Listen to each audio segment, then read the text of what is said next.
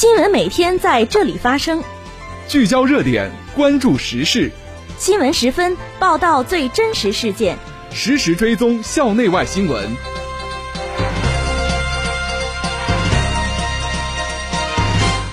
听众朋友，下午好，欢迎收听今天的新闻十分。今天是二零二一年四月六号，星期二，农历二月二十五。今天夜间到明天白天，聊城地区天气晴，气温九度到二十度。首先，让我们关注历史上的今天。一九七四年四月六号，邓小平出席联合国大会第六届特别会议。一九九二年四月六号，江泽民对日本进行友好访问。这次节目的主要内容有：我校安全保卫处召开党史学习教育动员大会。学校召开畜牧学高水平培育学科建设论证会。俄总统新闻秘书普京将于四月二十一号发表国情咨文。习近平致电祝贺阮春福当选越南国家主席。下面请听详细内容。首先是校内新闻。近日，我校美育创新项目博雅大讲堂启动暨山东非遗民俗舞蹈展演活动在音乐厅举办。党委常委、副校长赵明吉，党委常委、副校长肖海荣出席启动仪式。赵明吉、肖海荣共同为聊城大学博雅大讲堂揭牌。肖海荣为聊城大学博雅大讲堂美育导师代表颁发聘书。报告采用讲述与展演相结合的方式，展现了胶东秧歌、临清舞龙舞狮、道口铺跑竹马、凉水镇凉闸村散棒舞。聊城八角鼓等多种山东非遗民俗舞蹈，带领师生走进山东非物质文化遗产民俗舞蹈。党委宣传部、学生工作处、教务处、校团委、音乐与舞蹈学院负责人、传媒技术学院、文学院、美术与设计学院党总支副书记、校团委全体工作人员、音乐与舞蹈学院教师代表及全校学生代表参加活动。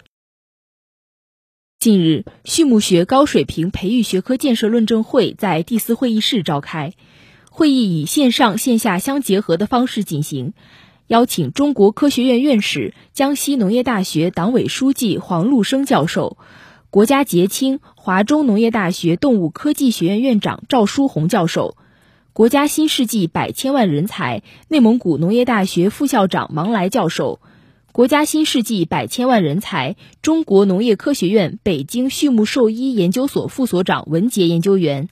长江学者、中国农业大学动物科学学院院长郭玉明教授等国家学科建设验收专家作为论证专家，对我校畜牧学高水平培育学科建设进行论证。山东省教育厅高等教育处副处长郭念峰，我校党委副书记、校长王昭峰。党委常委、副校长赵长林以及相关部门、学院、研究机构、学科负责同志、学科团队师生参加会议。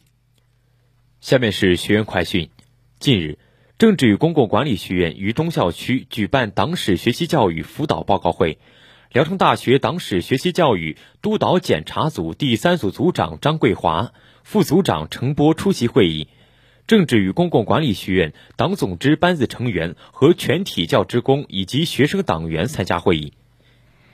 近日，音乐与舞蹈学院在教学楼会议室召开了党史学习教育动员大会。学院党总支书记宗传军带领全体参会人员共同学习了习近平总书记在党史学习教育动员大会上的重要讲话精神，学习了关延平同志在聊城大学党史学习教育动员大会上的讲话，并发布了学院党史学习教育实施方案。近日，法学院于西校区综合实验楼举办第六期光岳法治论坛，探究法治界限内的家庭文明制度创新。卓越班班主任杨胜达担任主讲人，辅导员刘凤琴担任主持人，优秀教师李永军担任评议人。接下来是国内国际新闻。四月五号，据文旅部微信公众号消息，综合各地文化和旅游部门、通讯运营商、线上旅行服务商数据，经文化和旅游部数据中心测算。二零二一年清明节假期，全国国内旅游出游一点零二亿人次，按可比口径同比增长百分之一百四十四点六，恢复至疫前同期的百分之九十四点五，实现国内旅游收入二百七十一点六八亿元，同比增长百分之二百二十八点九，恢复至疫前同期的百分之五十六点七。文旅部表示。国内旅游市场正在有序复苏，由于进城旅游占比高、旅游产品价格低、景区减免票等原因，旅游消费完全恢复尚需时日。清明节假期，全国文化和旅游系统未发生重特大安全生产事故，未发生疫情通过文化和旅游系统传播事件。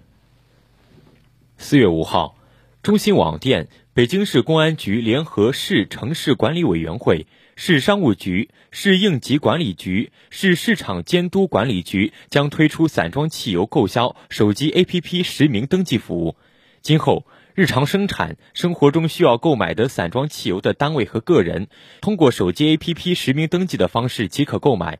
二零一四年，北京市发布关于限制购买、销售散装汽油的通告，规定单位或个人购买散装汽油的，均需持相关文件证件前往单位驻地。个人居住地派出所开具购油证明后，到指定加油站购买。该通告的实施，在维护首都治安秩序和公共安全等方面发挥了积极的作用。下一步，北京警方将会同相关部门持续推进北京其他在京石油零售企业逐步完成散装汽油购销实名登记信息系统建设，努力为群众提供更加便捷的服务。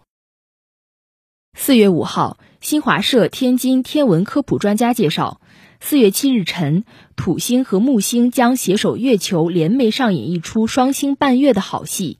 有意思的是，届时三者会在天空组成一张歪嘴笑脸。如果天气晴好，在凌晨四点至日出前这段时间，在天空尚未泛起鱼肚白的时候，我国感兴趣的公众面向东南方低空，用肉眼或借助双筒望远镜就可欣赏到这趣味一幕。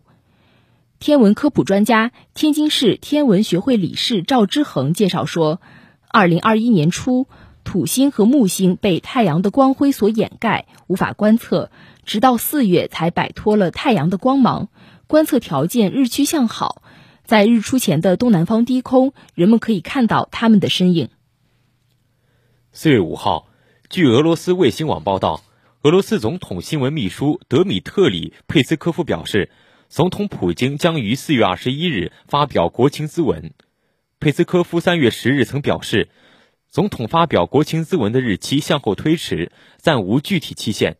普京三月十一日则表示。他已经开始向俄联邦会议发表国情咨文进行筹备工作。据介绍，俄总统每年向联邦会议发表国情咨文为宪法中规定的国家元首义务，这是一份表达俄近期战略发展方向观点的纲领性政治法律文件。二零二零年一月十五日，普京于莫斯科马涅神国家展览中心向联邦会议发表年度国情咨文，话题既涉及人口、收入。和环保等民生领域，也包括经济与科技发展、全球安全等政经领域。四月五号，国家主席习近平致电阮春福，祝贺他当选越南国家主席。习近平在贺电中指出，中越是山水相连的社会主义邻邦。去年以来，双方守望相助，携手取得新冠肺炎疫情防控重大成果。两国关系持续向好发展，共同谱写了中越睦邻友好新篇章。习近平强调，当今世界正面临百年未有之大变局，中越关系和两国社会主义建设事业步入承前启后的关键阶段。我高度重视中越关系发展，愿同越南一道努力。以构建双方具有战略意义的命运共同体为指引，推动两国全面战略合作伙伴关系不断取得新的更大成果，更好造福两国和两国人民。听众朋友，今天的新闻时分就为大家播送到这里。编辑聂巧文，播音王思琪、宋子健。感谢您的收听，下次节目再会。